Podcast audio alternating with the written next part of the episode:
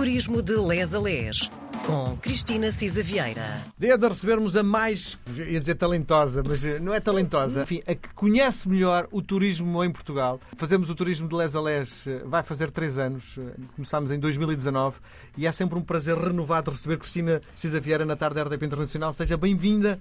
Obrigada, Miguel. Já passaram três anos. É verdade, a correr. Tivemos ali uma paragem porque na, na altura uh, em que estivemos uh, fechados por causa da pandemia, decidimos não editar este espaço, não fazia sentido falar em turismo quando o país estava fechado, não é?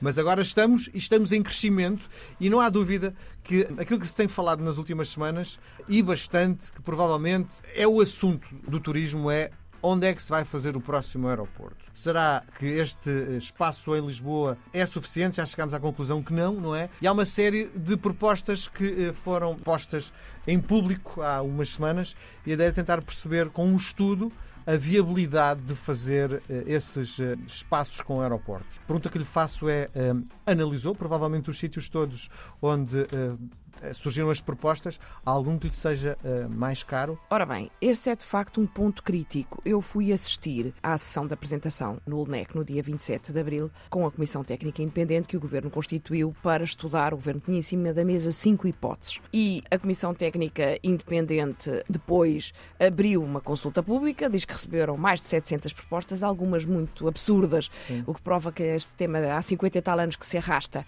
e de facto já está muito desacreditado. Algumas até no meio do mar, outras em Espanha. Bom, tudo limpo. Chegaram a 17 e depois aplicando uns critérios, estamos neste momento com nove hipóteses que a Comissão Técnica Independente vai estudar para depois poder propor ao Governo até ao final do ano, eh, enfim, a melhor opção. Quais eu... são os critérios, na sua perspectiva? Ora bem, isto tenho a dizer que foi uma apresentação muito interessante. Eu acho que, de facto, a Comissão Técnica Independente são seis áreas, três delas que é a área jurídica, de ambiente e económica, menos técnica, e, portanto, eu diria que me impressionaram menos porque na parte jurídica e ambiental é um bocadinho revisão da matéria dada, ou seja, além de todas as condicionantes, é também preciso perceber eh, as questões jurídicas e as questões das diretivas ambientais, etc., que nos vão, de facto, condicionar fortemente na localização, como sempre foi sempre foi, portanto foi revisão da matéria dada. A parte económica muito interessante porque voltou a pôr o dedo na ferida. Ou seja, uh, isto tem que servir a região de Lisboa, que é de facto uma região que é um acelerador brutal para todo o país, distribui para todo o país. O aeroporto é muito mais então, do que turismo fala, e passageiros, quando muitíssimo se fala mais. Em Lisboa não faz sentido termos um aeroporto que seja a 100 km de Lisboa, não é? Não faz, precisamente os critérios. Depois a Comissão Técnica Independente e estas sub-seis comissões, ou seis subcomissões, aliás, definiram 10 critérios fundamentais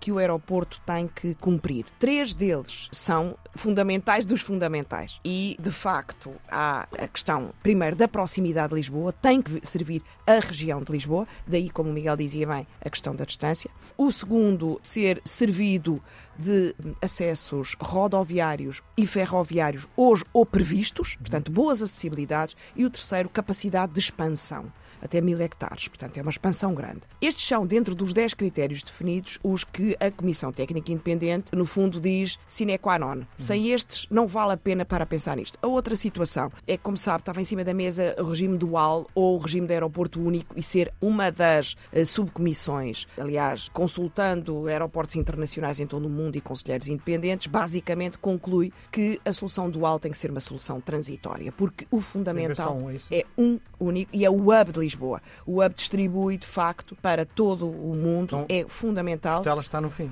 Pronto, a Portela está no fim.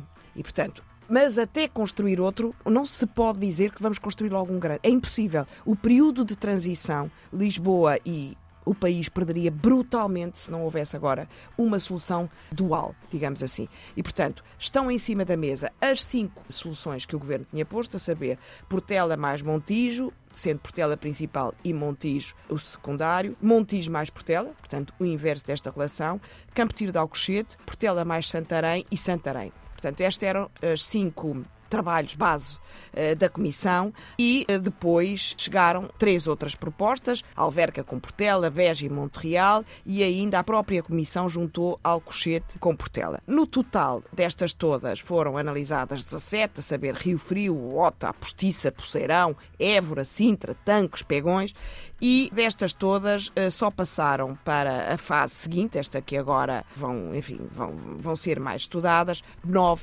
opções. Eu vou ser franca, eu acho que devíamos, já não estamos com muito tempo, e ainda estudar Neste momento estão orçamentados estudos na razão de quase 3 milhões de euros para estudar estas nove opções. Eu acho que vai ser eh, complicado, digamos assim, que até ao final do ano haja uma solução entregue Sim. ao Governo. Sim. Diga-me lá uma coisa. Eh, queria mesmo saber a sua opinião. Destas propostas apresentadas, na sua perspectiva, qual serviria melhor Lisboa? No interim, uh, Portela mais Montijo no interim é, é, é, esta, de facto, por, lá está, outra vez, até à luz dos ditos três critérios.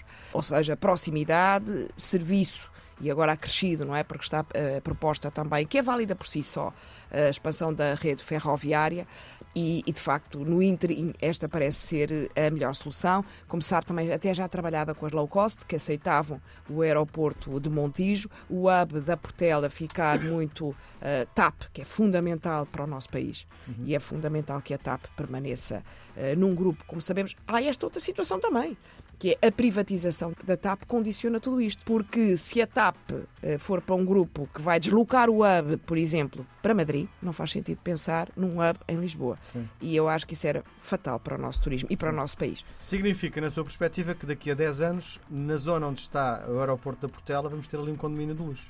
10 anos? De certeza que não, Miguel. Lamento, não acredito que se consiga construir um aeroporto novo em 10 anos. Não acredito. Acho que neste interim de 10 anos, quando muito temos dois aeroportos, a ideia não é fazer um condomínio de luxo. Há outra coisa que eu acho que é curiosa pensar, é assim, a evolução neste momento, de facto, para a saúde humana, a questão, por exemplo, que é que nós intervalamos durante a noite, e já é um inferno, e o barulho, e a poluição, etc. Mas a evolução que está a ser tida no transporte aéreo é brutal, quer para o cumprimento dos objetivos de descarbonização da economia, eh, quer por questão, de facto, de todo o layoff das aeronaves ser mais eficiente. Eu acho que devia estar em cima da equação também, que provavelmente os aviões vão começar a aterrar tipo helicópteros, está a ver? Uh, e que, uh, de facto, a questão do ruído já melhorou substancialmente e vai melhorar ainda mais. E, portanto, a situação de termos um aeroporto na cidade que é, parece que a todos os títulos, completamente contra a natura, quizás não vá tornar-se algo mais uh, pacífico, porque a carga que tem sobre o ambiente e sobre as pessoas é menor. No interim, de facto, para eh, funcionar temos que ter um aeroporto secundário. É impossível estar como está.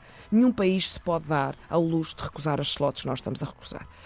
Com o peso que tem o turismo nas exportações, com o peso que tem, atenção, neste momento, o transporte de mercadorias e as exportações por via aérea. E, portanto, nós precisamos fundamentalmente de um outro aeroporto. E depois o hub de Lisboa, porque nós parece que estamos muito longe, mas somos a porta de entrada para todo o mercado americano na Europa. Sim. E o mercado americano tem tido um crescimento espetacular em Portugal. Muito bem. Cristina, hoje falámos sobre aeroportos. Próxima semana voltamos aos festivais de verão. Um grande beijo. Até para a semana. Obrigado. Um beijinho a todos.